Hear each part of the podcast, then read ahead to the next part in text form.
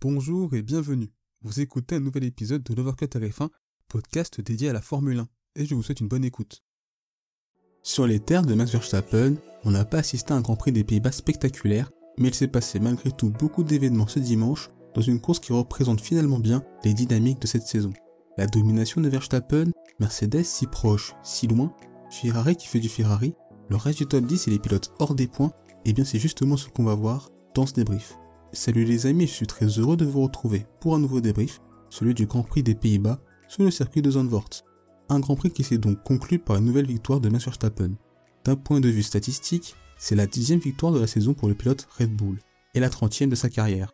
Il poursuit d'ailleurs sa série de victoires puisque c'est la quatrième de suite. À domicile, le néerlandais n'a globalement jamais été inquiété durant ce Grand Prix, et ce, même sur une piste où l'on imaginait Ferrari et Mercedes être de plus grandes menaces. Car durant ce Grand Prix des Pays-Bas, le champion du monde en titre a affiché un rythme solide dans la lignée de cette saison, un rythme que personne n'a vraiment pu suivre.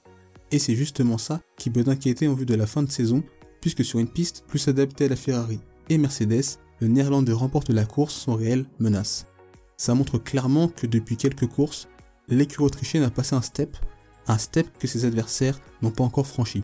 Ce genre de performance nous conduit à les banaliser tant tout paraît facile. Mais je pense qu'il ne faut justement pas les banaliser, mais souligner plutôt le niveau de Verstappen et Red Bull tout au long de cette saison. Une saison durant laquelle ce tandem est clairement au-dessus du lot, à la fois dans l'opérationnel, mais également en termes de performance pure. Il n'y avait déjà plus beaucoup de suspense pour le titre, mais là, avec plus de 100 points d'avance, la question n'est plus de savoir s'il sera champion, mais plutôt quand. Et à ce rythme, un deuxième sacre à l'issue du Grand Prix de Singapour, soit dans deux courses, est parfaitement possible. Concernant Sergio Perez, ce week-end aux Pays-Bas est dans la continuité de ce qu'il nous propose depuis le Grand Prix de France. C'est-à-dire loin, beaucoup trop loin de son équipier néerlandais. On peut souligner sa belle défense face à Hamilton, mais mis à part ça, ça n'a pas été très transcendant et il bénéficie de la pénalité de Carlos Sainz pour obtenir cette cinquième place, alors que l'Espagnol avait été largement distancé suite aux mauvais arrêts de l'écurie italienne. Dans une Red Bull ultra dominante à Spa, ces difficultés, certes relatives, ne l'ont pas empêché de terminer la course à la deuxième place et avec une bonne marge. Mais quand la Red Bull est un peu moins souveraine, eh bien pour Verstappen, ça n'impacte pas ses résultats. Mais pour le pilote mexicain, ça change tout. Et même si avec un Perez à ce niveau, ça va suffire, au niveau des championnats pilotes et constructeurs pour Red Bull cette année, je me dis quand même que s'il maintient ce niveau en 2023 et qu'il a une vraie lutte avec Mercedes et Ferrari, ça ne sera clairement plus suffisant et qu'il risque donc de devenir un problème pour l'écurie autrichienne. Deuxième et quatrième, on retrouve les Mercedes, George Russell devant Lewis Hamilton. Un bon résultat pour l'écurie allemande, même si tout n'a pas été parfait durant ce Grand Prix. On peut distinguer la course des Mercedes en deux parties, dont l'événement charnière est la safety car suite à l'abandon de Valtteri Bottas. Comme à leur habitude, les flèches d'argent ont affiché un rythme de course très intéressant au-dessus même de Charles Leclerc. Le choix de partir entre le médium, contrairement à leurs adversaires, s'est avéré efficace et leur a permis de prolonger leur premier relais tout en continuant d'avoir un rythme solide. La F1 W13 est très performante dans la gestion des pneumatiques et sur une piste comme Zandvoort, ça l'a beaucoup aidé. Car les flèches d'argent ont pu tenter une stratégie à arrêt unique qui semblait fonctionner et les aurait permis de terminer la régulière deuxième et troisième. Mais l'abandon de Valtteri Bottas va placer la marque à l'étoile dans une situation inédite cette saison et presque même inconfortable. Suite à l'arrêt de Max Verstappen, les deux Mercedes se retrouvés en tête de la course et d'une certaine manière, l'écurie allemande a eu l'orgueil du champion. Celui qui a tout gagné par le passé, qui ne pense que victoire et qui a la moindre opportunité de retrouver entre guillemets sa gloire passée, tente des choses presque désespérées. Car à Zandvoort, Mercedes a clairement eu les yeux plus hauts que le ventre à trop vouloir rêver de victoire. Au début, le plan est limpide et plutôt cohérent, même s'il est difficile à réaliser mais on a l'impression que Mercedes s'est rétracté en décidant d'arrêter Russell. Et en écoutant la radio du Britannique, on sent clairement qu'arrêter l'ancien pilote Williams n'était pas prévu. Beaucoup reprochent à Lewis Hamilton d'avoir été passé sur le coup, et après tout, il aurait pu s'arrêter lui aussi. Je pourrais partager cet avis, mais son énervement par la suite vient sans doute du fait que justement, arrêter Russell ne faisait pas partie du plan initial, et que de par la situation, le jeune anglais lui était un bouclier, certes fragile face à Verstappen, mais un bouclier malgré tout. Et ce qu'on pourrait leur reprocher, c'est que si tu es prêt à prendre un risque pour gagner, que tu ne veux justement pas te contenter de finir deuxième et troisième, eh bien tu vas au bout de ton idée et soit tu laisses les deux voitures en piste, soit tu arrêtes les deux et tu te dis que dans une relance de course, attaquer Verstappen peut être possible, mais cet entre-deux condamne Lewis Hamilton et assure à Russell un podium. Et ce n'est clairement pas la meilleure façon d'optimiser le résultat de l'équipe. La suite, on la connaît, Lewis Hamilton se fait avaler par Max Verstappen, une relance de course où le septuple champion du monde aurait pu mieux faire, mais la perte de la tête de course était de toute façon inéluctable. Le Britannique dégringole au classement et sera l'auteur d'une défense face à Russell absolument dangereuse qui aurait pu conduire les deux équipiers au crash. Malgré cette fin de course agitée, c'est un week-end positif pour la marque à l'étoile. De nouveau rapide en course, elle est maintenant capable de finir devant le Ferrari à la régulière, chose inimaginable il y a encore quelques mois.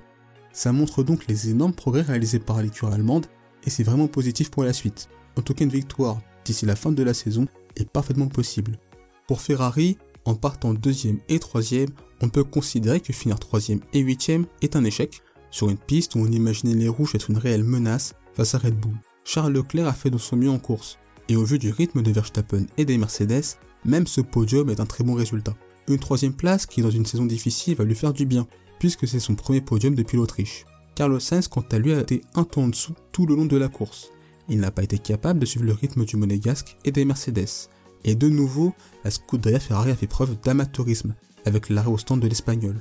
Un pneu oublié et un pistolet laissé en plein sur la trajectoire de Pérez. Des choses qu'on ne peut pas accepter dans une équipe qui veut justement lutter avec Red Bull et Mercedes. Une erreur qui lui fait perdre près de 10 secondes. Mais la suite de sa course a eu des allures de chemin de croix.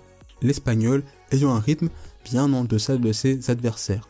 La fin de course, avec la safety car, lui a permis de se retrouver au contact des leaders, mais malgré soft, il n'a pas été capable de menacer Hamilton.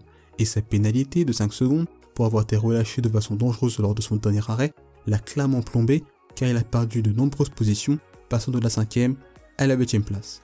Pour Ferrari, c'est un week-end décevant, mais qui symbolise finalement les difficultés actuelles et presque systémiques de l'écurie italienne.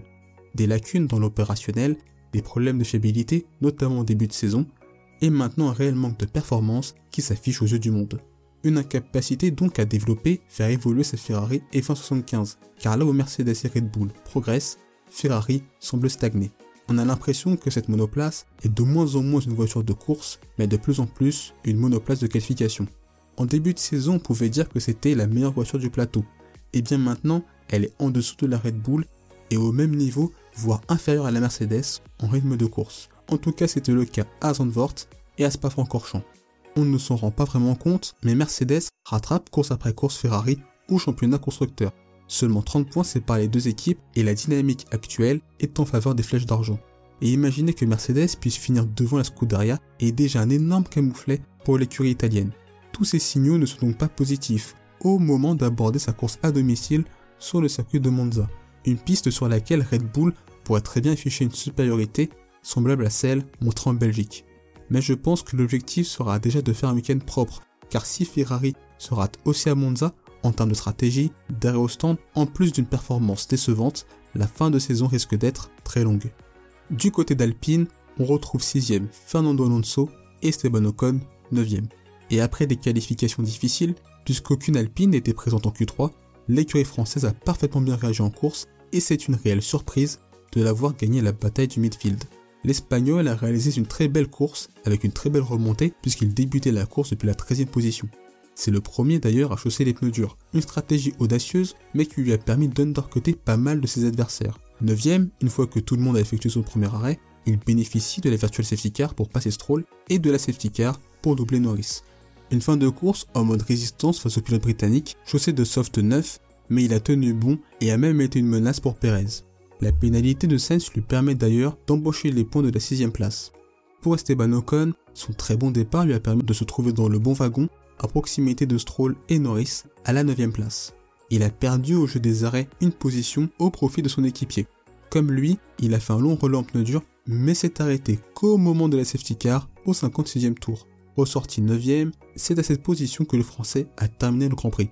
Après un week-end qui avait bien mal débuté, Alpine a su à la fois bien gérer sa stratégie et être à l'affût du moindre événement extérieur pour obtenir une nouvelle double arrivée dans les points.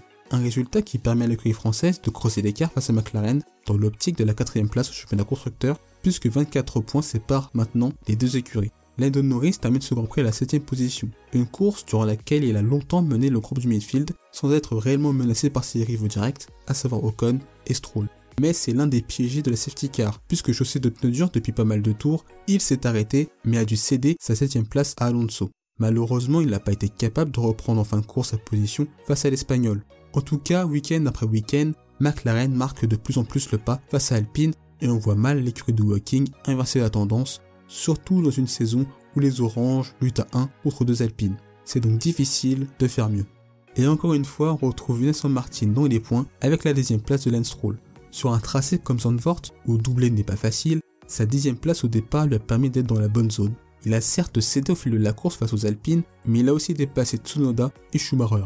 Pour Lance Stroll, cette course conclut un week-end où le Canadien était très performant tout le long. À lui donc de continuer comme ça. On constate course après course qu'Aston Martin s'impose clairement comme la cinquième force du plateau, et le fait que l'écurie britannique ait inscrit des points sur 10 des 12 dernières courses en est la parfaite illustration. Elle est encore moins rapide que les McLaren et les Alpines, mais face aux autres équipes, la MR22 est bien meilleure. Pour championnat constructeur, Aston 9ème se rapproche donc de Haas et AlphaTauri, deux équipes en manque de performance et de constance. Et il n'y a aucun doute qu'en continuant sur cette voie, elle devrait récupérer la 7ème place, détenue pour le moment par l'écurie américaine. Voilà pour les 10 premiers de la course, et concernant les pilotes ayant fini hors des points, on retrouve 11ème Pierre Gasly, devant Alex Albon, Mick Schumacher, Sébastien Vettel 14ème, Magnussen 15ème, suivent Gonojo, Daniel Ricciardo, Nicolas Latifi et enfin Yuki Tsunoda et Valtteri Bottas, deux pilotes contrats à l'abandon. Ce Grand Prix des Pays-Bas confirme la nouvelle hiérarchie de la Formule 1, une hiérarchie où Ferrari fait désormais office de roi déchu de son trône. Les souvenirs de Bahreïn semblent bien loin. Red Bull a donc pris le pouvoir et Mercedes, par la même occasion, espère aussi redevenir le king de la F1. Une bataille royale dont la Scuderia ne semble plus faire partie. Une nouvelle masterclass des rouges à Zandvoort qui va en inquiéter plus d'un avant Monza. Car en Italie, l'écurie italienne n'aura tout simplement plus droit à l'erreur, sous peine de passer du trône au cachot. Merci d'avoir écouté cet épisode. S'il vous a plu, n'hésitez pas à vous abonner au podcast de Voir que F1 ainsi qu'à la chaîne YouTube.